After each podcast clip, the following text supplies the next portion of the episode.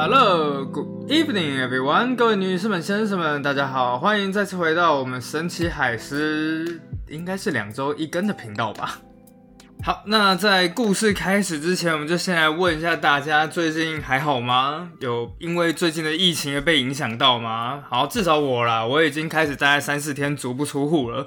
不过倒也不是因为疫情或是什么其他的关系，只是刚好都能够在家里就把工作做完这样。之后就开始好像很习惯，只要事情能够在家里做完的，我就绝对不会出家门一步。哎，有人有跟我一样的症状吗？不过，其实说真的，说没影响，真的都是骗人的。因为虽然大家都说什么要正常生活，该做的事情就多就做，就洗手啊，然后戴好口罩这样子。不过，其实说真的，看到确诊数字那样子，心里我至少我啦，还是多多少少会受到一些影响。比方说上周六，然后我和师婆就是参加了一场婚礼。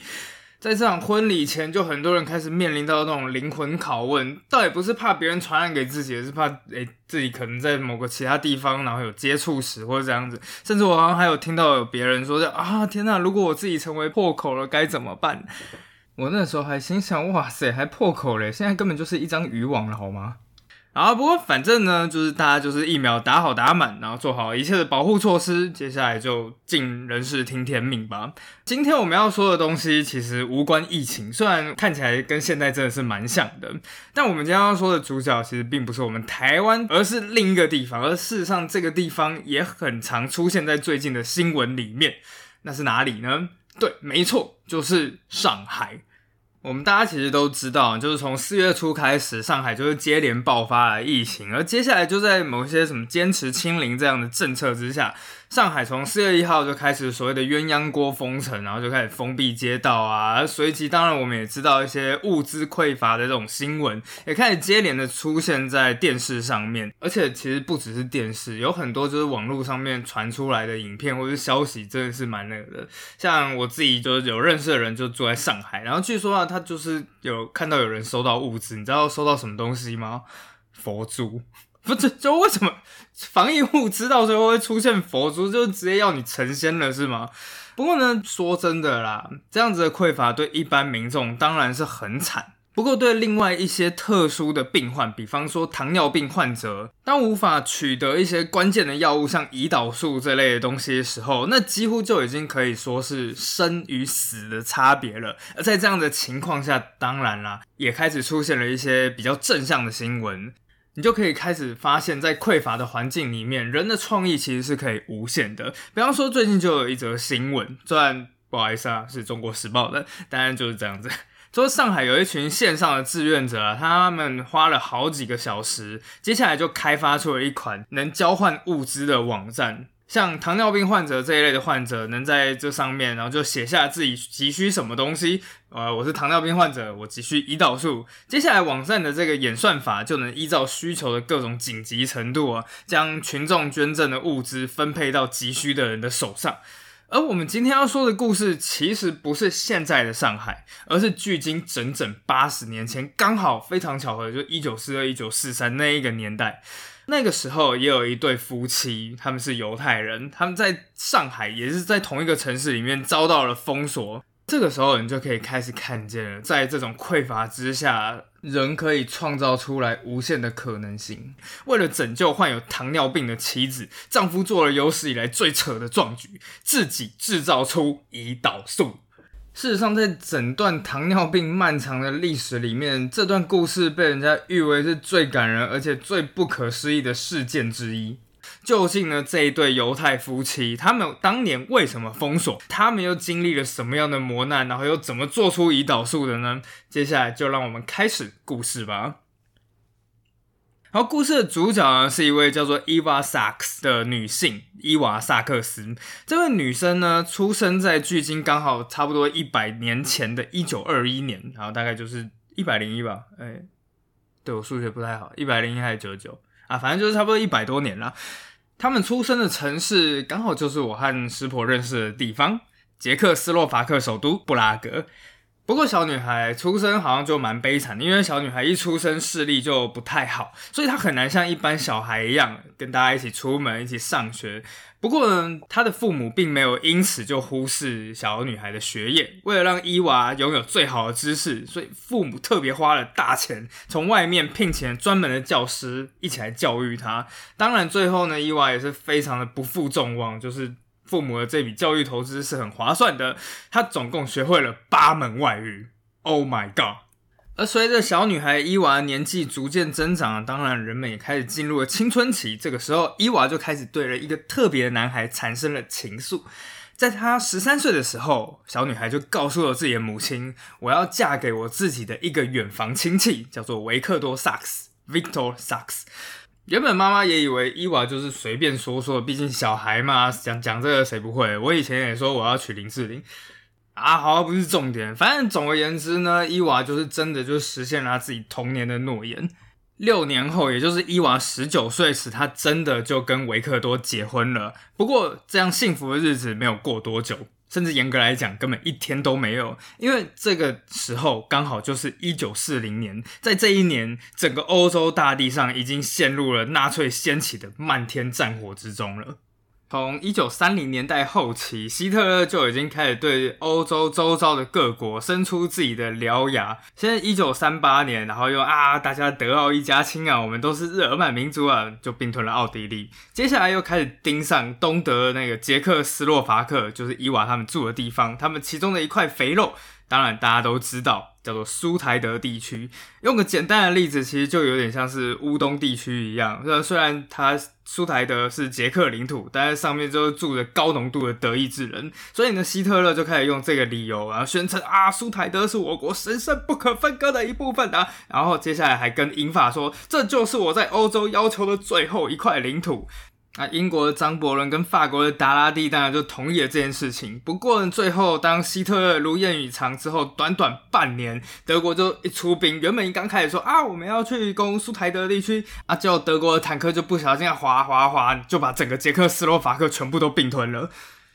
之后又在大概并吞之后没有半年，一九三九年九月，德国当然未经宣战就动用了一百万步兵，还有坦克、飞机，就这样袭击了波兰了。而就在此时此刻，苏联当然也是在半个月左右之后，这史达林然后就把自己的军队就开进了波兰的东边。所以呢，到最后没有过一个多月，正如一位美国记者说的，波兰就像一个半熟的鸡蛋，被碾碎了。之后，整个东欧大地就开始笼罩在纳粹的阴影之中。每当德国占领了一块地方之后，没有多久，原本一刚开始是穿着绿色制服的国防军。但是之后，服役于纳粹党的党卫军就开始出现了，像岩浆一样蔓延到每一个大街小巷。只要一发现有所谓的低等民族，在东欧的话，当然就是斯拉夫人啊、吉普赛人啊、犹太人，就会全部加以围捕或猎杀。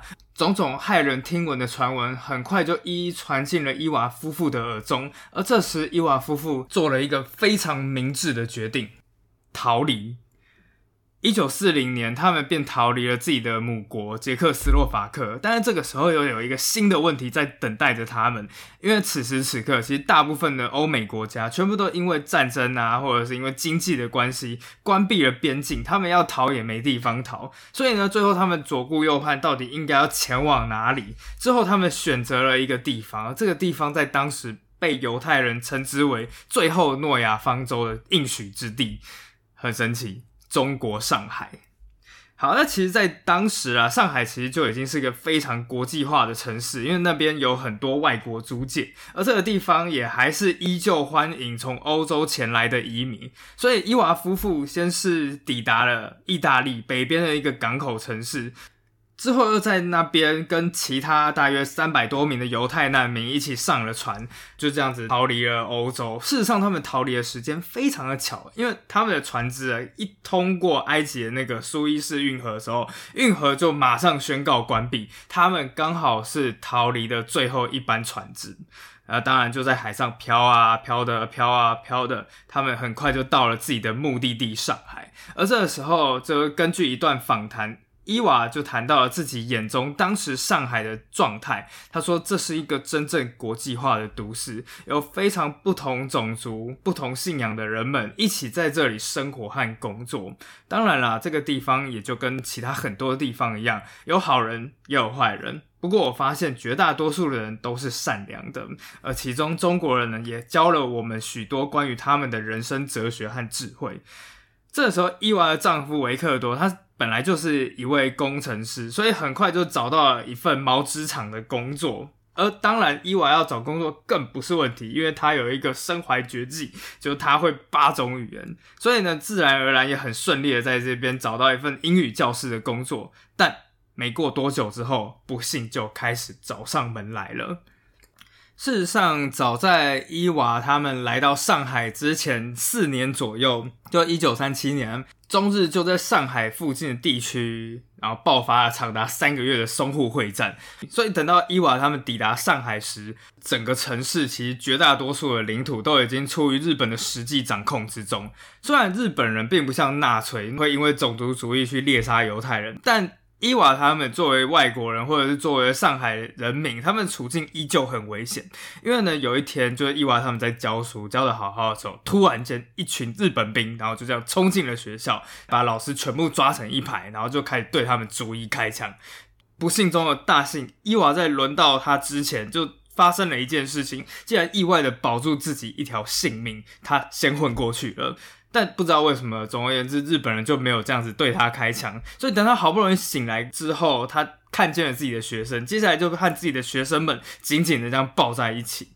虽然他那个时候是逃过了一劫，但很快的，另外一场危机又降临了。那就是来到上海大概一年左右，大概就是一九四一年，他身体开始出现了一些症状。首先，他先是极度渴望喝水。但一直在喝的同时，体重却开始逐渐、逐渐的减轻，甚至有一天他再也支撑不住，就这样晕倒在自己家里餐厅。后来他跑去找学校医生，那校医在替他检查完之后，用中文就直接跟他说了三个字：糖水病。伊娃马上就懂了，这就是糖尿病。事实上，伊娃被诊断出来的属于遗传的第一型糖尿病。但事实上，直到伊娃被诊断出来的十多年前呢，就是被诊断出这种病，你就只有一个下场，就是死亡。那个时候就等于被判了死刑，因为在一九二零三零年代的时候，其实根本就是还是没有药的。事实上，这种病很早就被欧洲人记录下来了。早在古希腊罗马时期，欧洲就已经有文献记载，有一种症状。当你得到这种病之后，你会仿佛像是被火烧灼一样的口渴，而这个同时也会不断的排尿。那尿液里面呢，还有带有一股蜂蜜般的甜味。呃，不要问我他们是怎么知道这件事的。不过呢，当这个染上这种病，然后病况逐渐严重的时候，身体就会开始越来越消瘦，越来越消瘦，一直瘦到最后变得跟骷髅一样。而等待的最后结局当然就是死亡，而长久以来，人们其实都不明白到底是什么原因造成的这种疾病。在二十世纪的时候，基本上人们连霍乱啊这种病都攻克了，但是这种神秘疾病就是一直都不知道到底是什么原因。一直到十九世纪后期，人们才终于发现，这一切其实都是因为一个叫做胰脏的器官出了问题。好，接下来其实是我自己查到的资料啦。那就是如果有其他医学背景有发现其中有什么问题的话，就麻烦私底下跟我讲，谢谢。啊，正正常来说啊，就胰脏首先会先分泌一种叫做胰岛素的物质，这玩意儿能帮助血液中的葡萄糖。呃，当你吃下来东西之后呢，养分就会转化成葡萄糖，接下来就会开始在血液里流动。当血管里面的葡萄糖逐渐要到细胞里的时候，这个时候胰岛素就会帮助血液中的糖分，然后去运送到细胞里，这样。但是，一旦胰岛素分泌不足，或是功能减低时，那葡萄糖还是在血液里啊。那他们没地方去的话，会怎么办呢？最后，他们就会开始到了尿液这边，然后接下来就会排出去。所以，他们的尿会是有糖分的，但是没有得到养分的身体呢，则会越来越枯槁。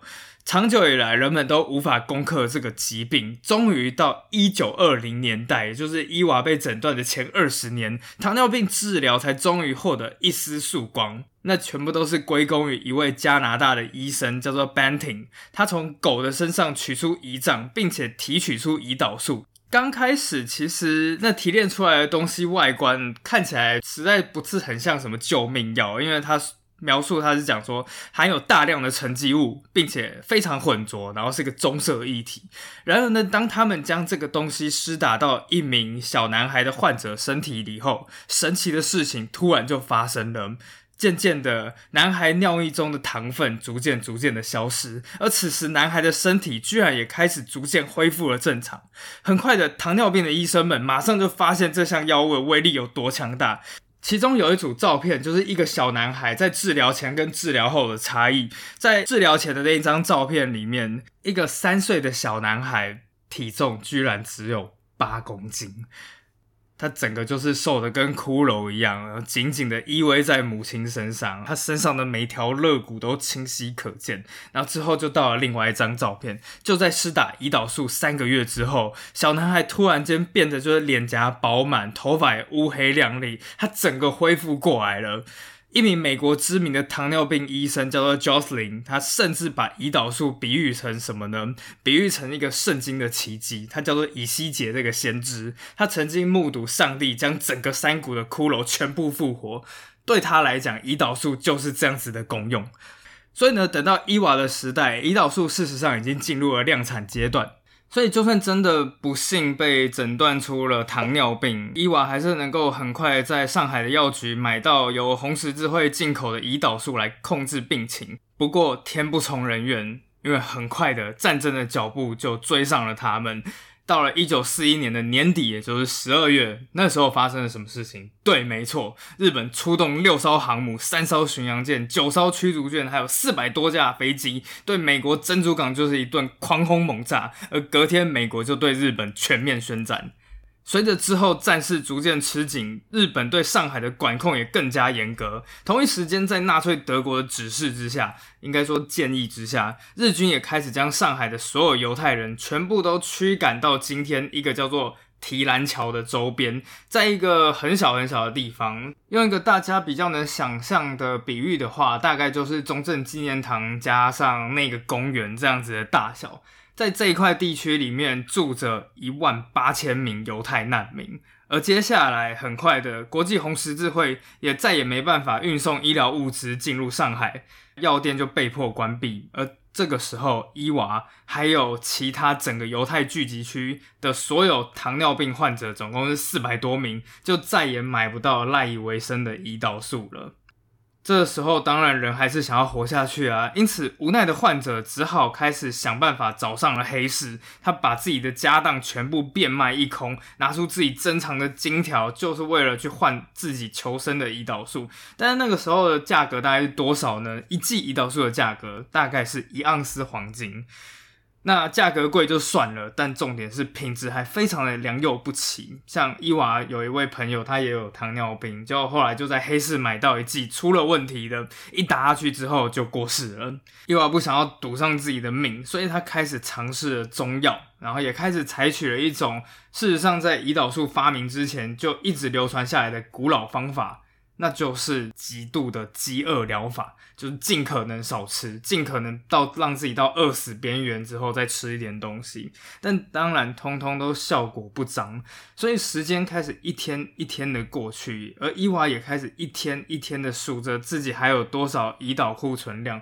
每少掉一瓶胰岛素，就代表伊娃的死亡时间又近了一步。而等到瓶子全空的那一天，他就会和这一个地方的其他所有糖尿病患者一样，在病床中昏迷死去。而这个时候，最绝望的人，当然就是伊娃的丈夫维克多了。从伊娃被诊断出有糖尿病的那天起，其实维克多就一直在旁边不离不弃的照料他。每天早上，他们都必须要打那个胰岛素，所以维克多呢都会亲自然后帮他注射当天需要的剂量。很快的，当战争开始，战火越来越猛烈后，医疗物资也被封锁时，伊娃的胰岛素库存也开始逐渐减少。维克多非常的想要去降低自己爱妻的恐慌感，他甚至会把空的药瓶啊偷偷拿去装一些水和奶粉，然后就是放进伊娃的那一些库存里面，当然就是为了让他相信自己还能多活一点点日子。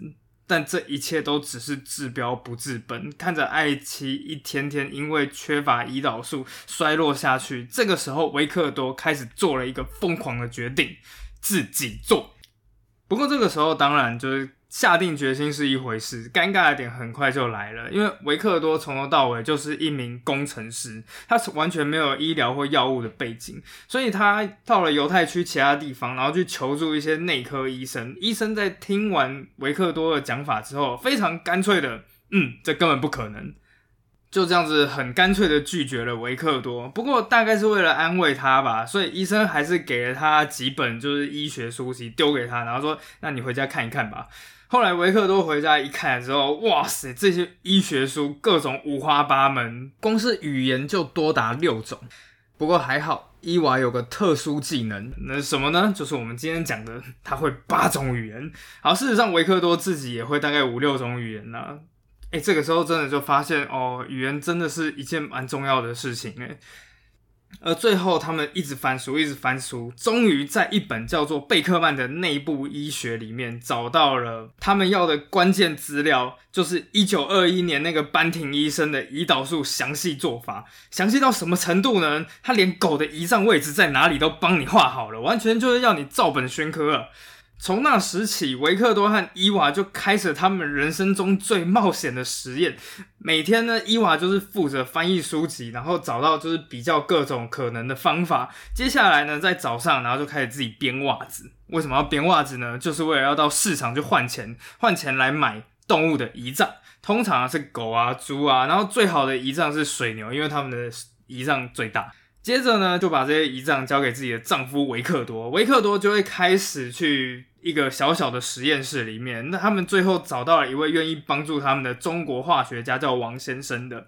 啊，一步一步呢，就是按照书上的做法制作这个救命神药。他先是用胰脏，然后用绞肉机捣碎，再来加热，再冷却，再加入酒精，再静置，再蒸馏，巴拉巴拉巴拉巴拉巴拉，时间非常的紧迫。在一九二一年的时候，那专业的那种医学团队花了好几年才精炼出胰岛素，但这个时候距离伊娃的胰岛素库存量完全用完，只剩下几个星期的时间。